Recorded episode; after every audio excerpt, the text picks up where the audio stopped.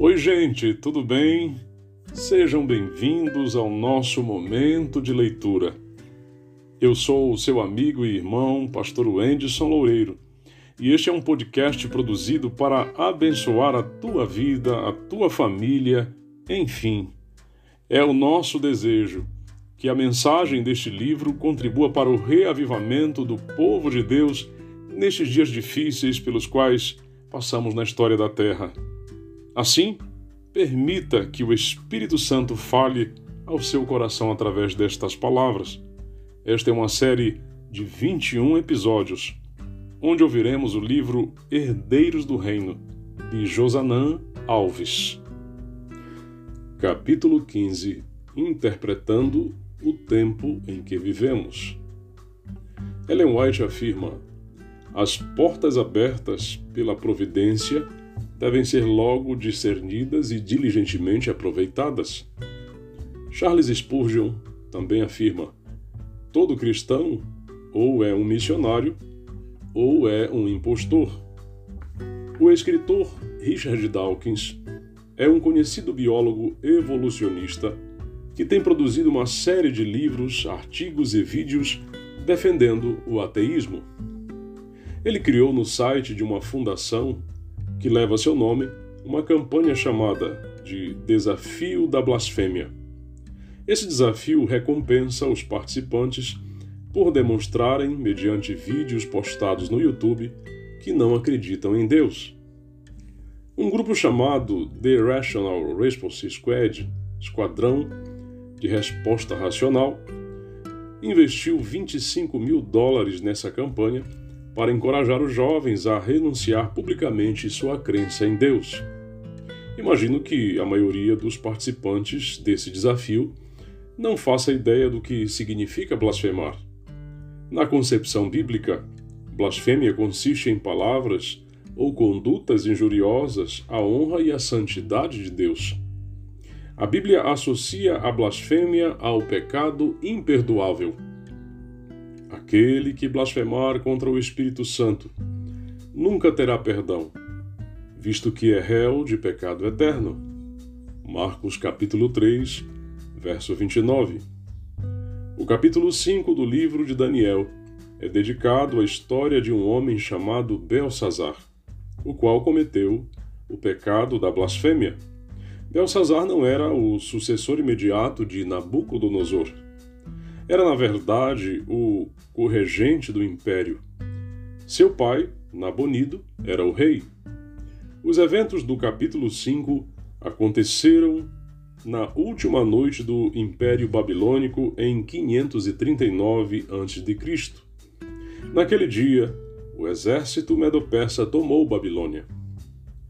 Mesmo com a cidade cercada, o rei decidiu oferecer um grande banquete a mil homens importantes do seu reino e bebeu vinho na presença deles. Daniel capítulo 5, verso 1.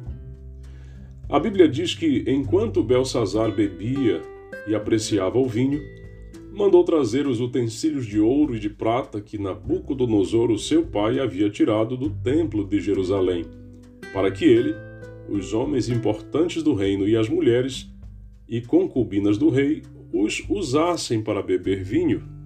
Daniel 5, verso 2. Precisamos entender uma coisa sobre esta atitude do rei.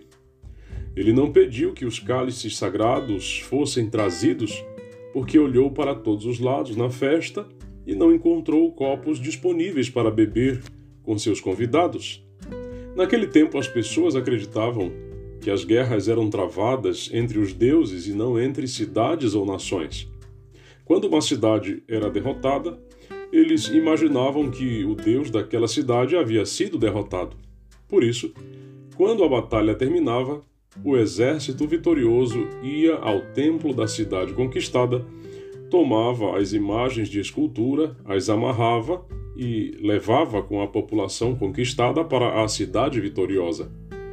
As pessoas eram transformadas em escravos e as imagens dos deuses derrotados eram levadas para o templo do deus vitorioso. Um exemplo disso, descrito em 1 Samuel capítulo 5, é o fato de os filisteus levarem a arca da aliança para o templo do deus Dagon.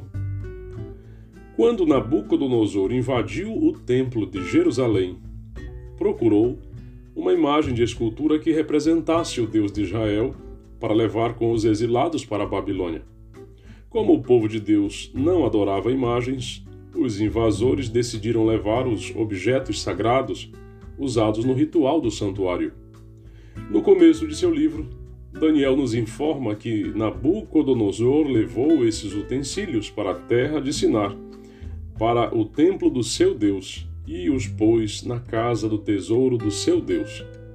Daniel capítulo 1, verso 2.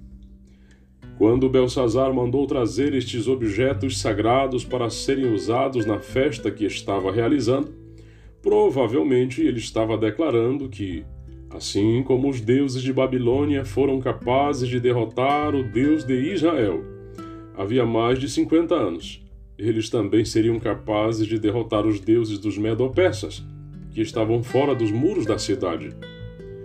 Em Daniel capítulo 5, verso 22, somos informados de que Belsazar conhecia bem a seguinte declaração de Nabucodonosor sobre o Deus de Israel.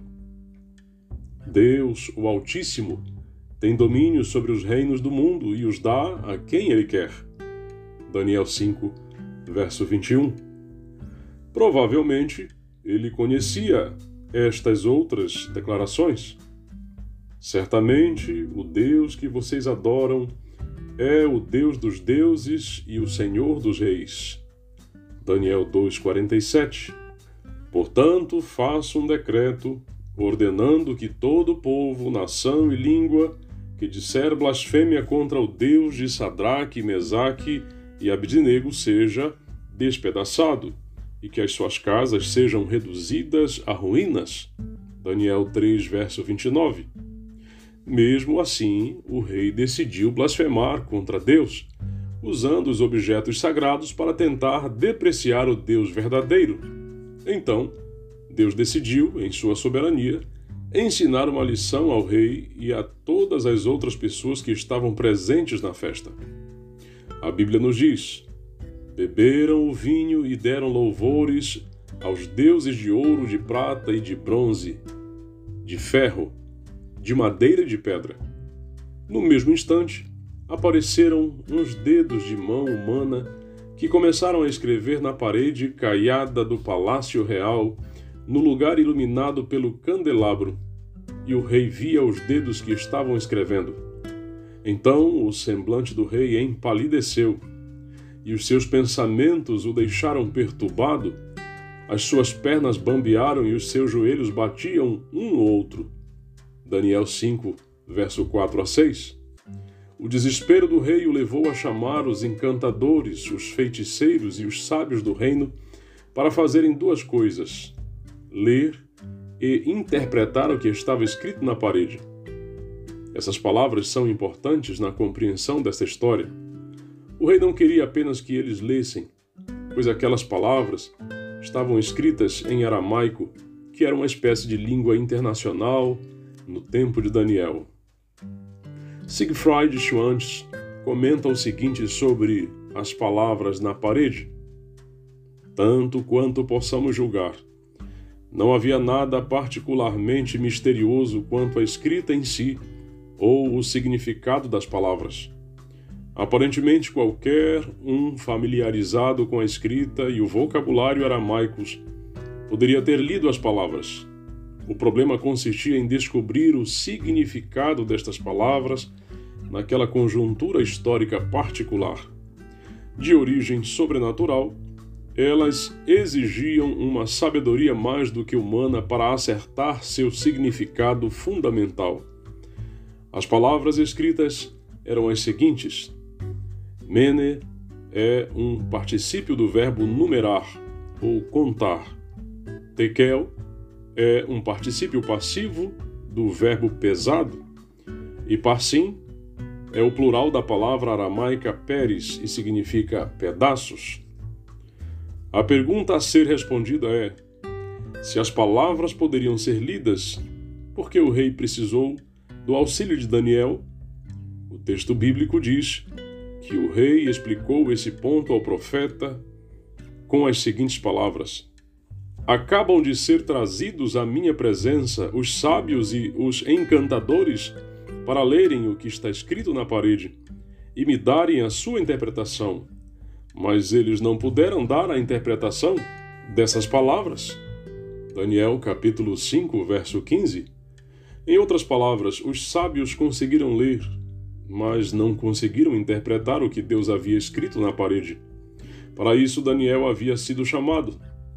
Ele poderia interpretar o que os outros só conseguiam ler. Hoje vivemos em uma realidade semelhante. O mundo olha para acontecimentos como fome, desemprego, corrupção, violência, doenças, terremotos, vulcões e consegue ler que alguma coisa está para acontecer no planeta. Mas, assim como Belsazar, o mundo observa estes acontecimentos com pavor e angústia.